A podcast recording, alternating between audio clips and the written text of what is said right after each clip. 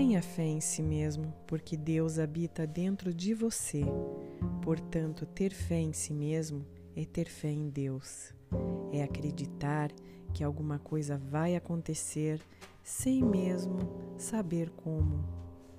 Portanto, tenha confiança em suas capacidades e caminhe sem temer os obstáculos.